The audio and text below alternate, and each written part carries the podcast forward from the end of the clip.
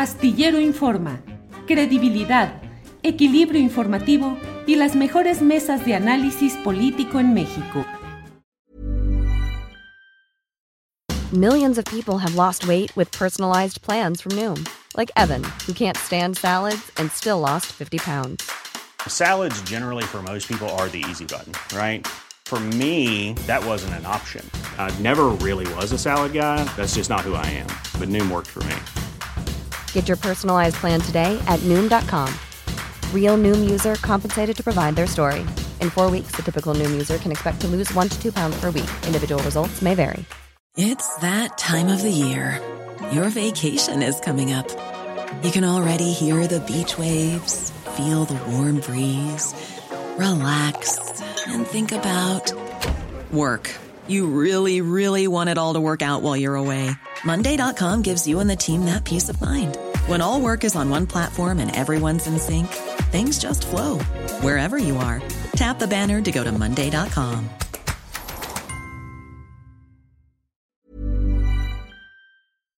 Astillero Informa, credibilidad, equilibrio informativo y las mejores mesas de análisis político en México.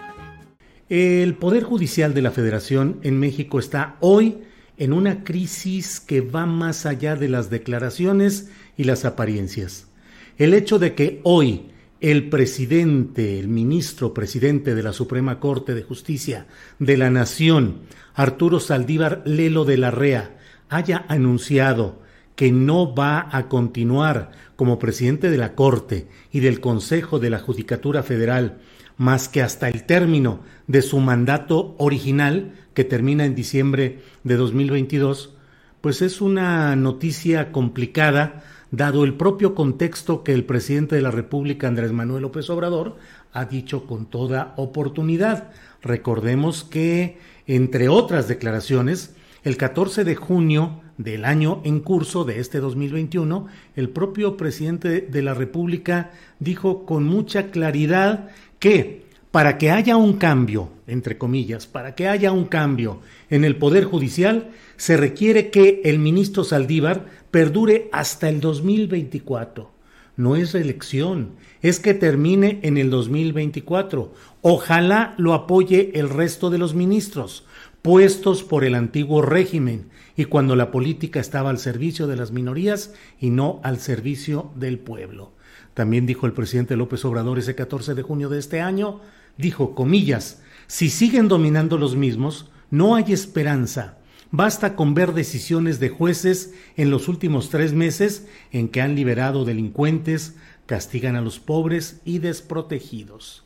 Recordemos además que el propio presidente de la República había señalado con toda puntualidad que el hecho de que se insistiera en la permanencia de Arturo Saldívar Lelo de la REA al frente del Poder Judicial Federal provenía de que el resto de los ministros no garantizan ni podrían permitir la aplicación auténtica y efectiva, genuina, de esa reforma judicial.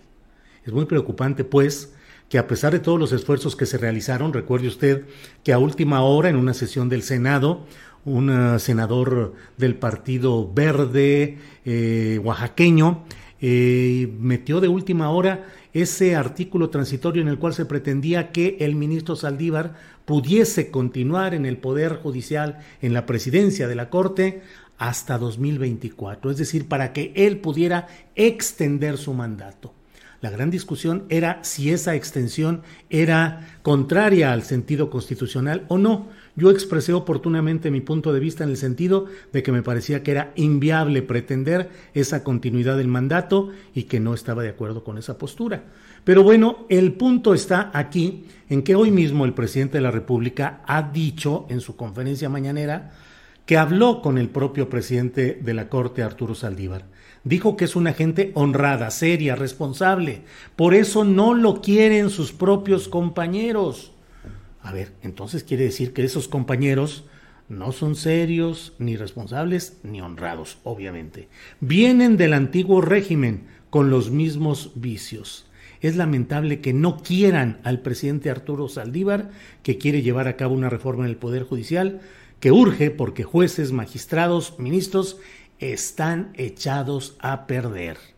lo dice en general sin hacer excepción de los ministros que ya entraron bajo la promoción del propio presidente López Obrador.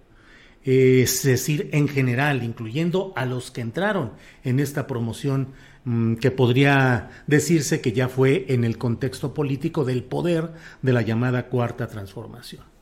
Resulta muy complicado porque si no se resuelve, si no se reforma el Poder Judicial Federal, eh, la mayor parte de lo que se haga eh, desde el Poder Ejecutivo Federal no va a poder tener la trascendencia ni la importancia.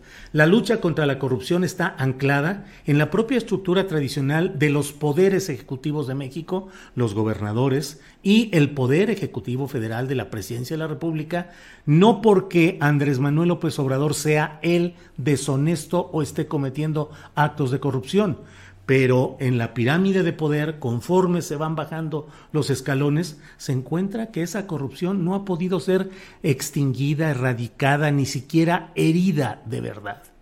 Mientras no haya un Poder Judicial Federal, una Suprema Corte de Justicia de la Nación, un Consejo de la Judicatura Federal que, es, que no sea el órgano de la propia Corte para calificarse ellos mismos y eventualmente castigarse, mientras no haya honestidad y cambio en los juzgados de distrito, es decir, los juzgados federales, los juzgados locales, en todo lo que implica esta impartición de la justicia, las cosas van a seguir muy mal en México.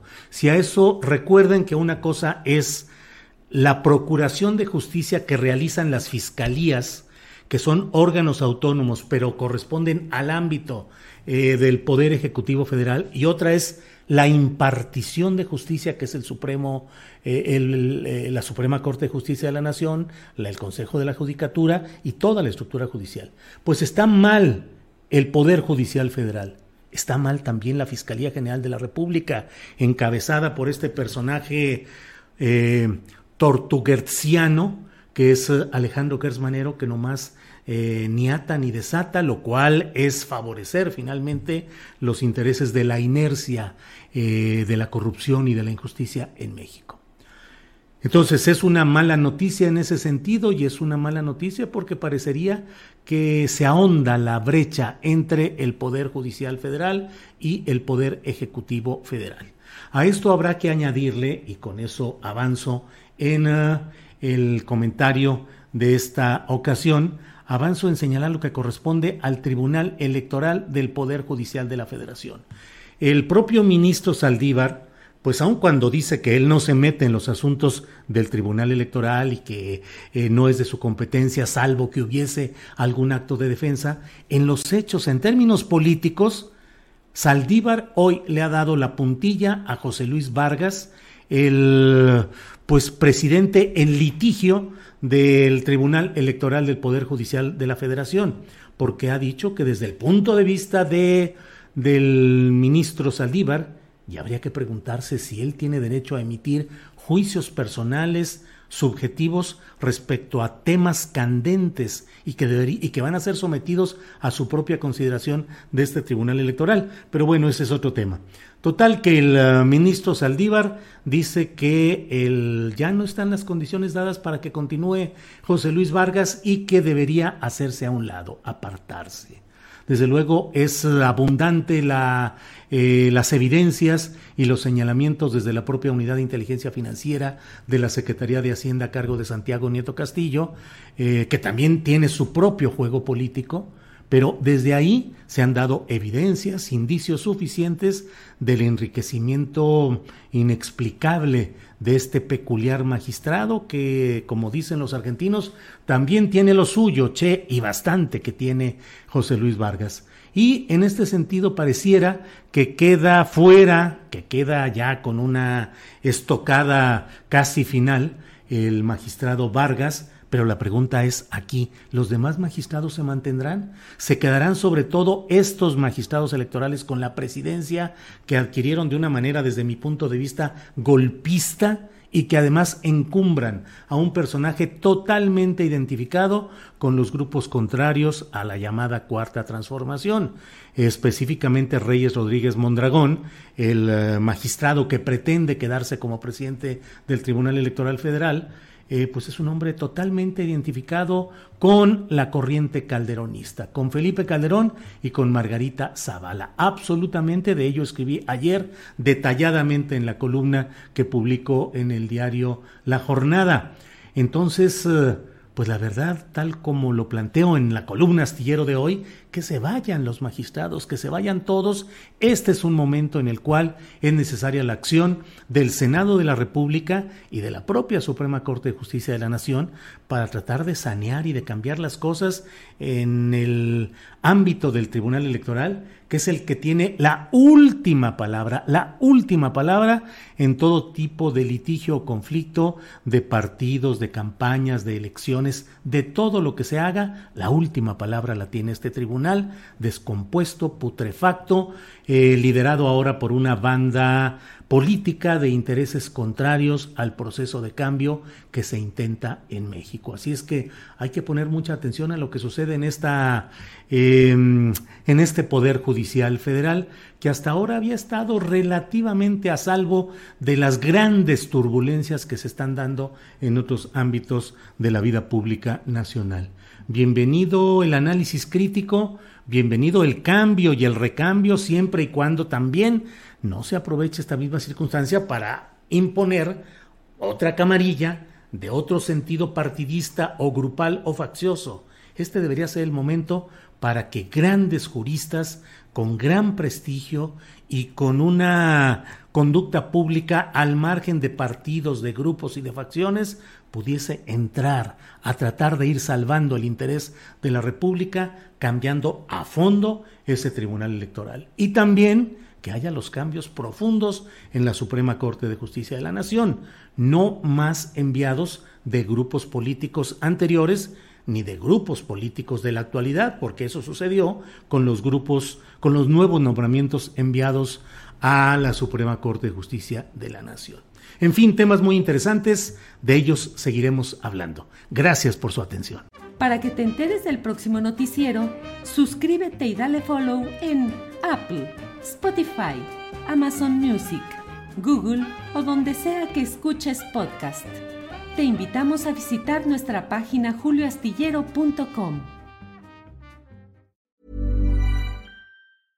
¿No se merece tu familia lo mejor? Entonces, ¿por qué no los mejores huevos? Ahora, Egglands Best están disponibles en deliciosas opciones. Huevos clásicos, de gallina libre de jaula y orgánicos de Egglands, que ofrecen un sabor más delicioso y fresco de granja que le encantará a tu familia. En comparación con los huevos ordinarios, Egglands Best contiene la mejor nutrición como 6 veces más vitamina D, 10 veces más vitamina E y el doble de omega 3 y B12. Solo Egglands Best. Mejor sabor, mejor nutrición, mejores huevos. Visita egglandsbest.com para más información.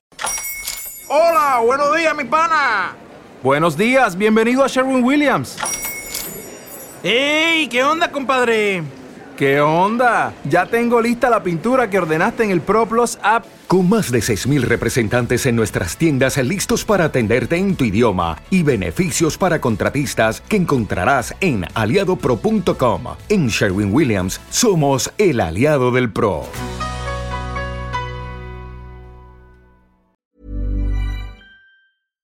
Para que te enteres del próximo noticiero, suscríbete y dale follow en Apple, Spotify, Amazon Music, Google o donde sea que escuches podcast. Te invitamos a visitar nuestra página julioastillero.com.